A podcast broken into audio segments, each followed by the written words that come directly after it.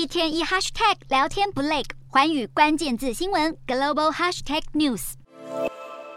历经烟硝战火的乌东前线地区，随处可见俄罗斯士兵临阵脱逃下遗弃的坦克车与大批弹药，充分体现出俄军在战场上连连惨败。不过，同一时间，俄罗斯境内却有越来越多募兵卡车现踪各大城市街头。尽管俄国当局始终不愿承认，但是俄军在超过半年的激战后，预估已损失数万名士兵。为了填补越来越大的兵力缺口，俄军渐渐转向募兵，也同步放宽加入军队的资格。不过，吸引年轻人从军的最大诱因是每个月至少十六万卢布（约新台币八点二七万元）的薪资，这几乎是全国平均薪资的三倍。俄罗斯大举全国募兵，恐怕是准备对乌克兰发起更猛烈的攻势。英国国防部警告，俄军这一阵子更频繁锁定民用基础设施，加强对民宅、瓦斯管线、电网以及水坝的攻击，为的是要削弱乌国居民的士气。这也提升了西方国家对于普丁可能动用核武一决胜负的疑虑。另外，美国参谋首长密利也在十八日警告，目前不清楚俄国政府会如何应对近期战场上所遭遇的挫败。密利也呼吁驻防欧洲的美军部队保持高度战备和警戒状态，随时准备应对任何威胁。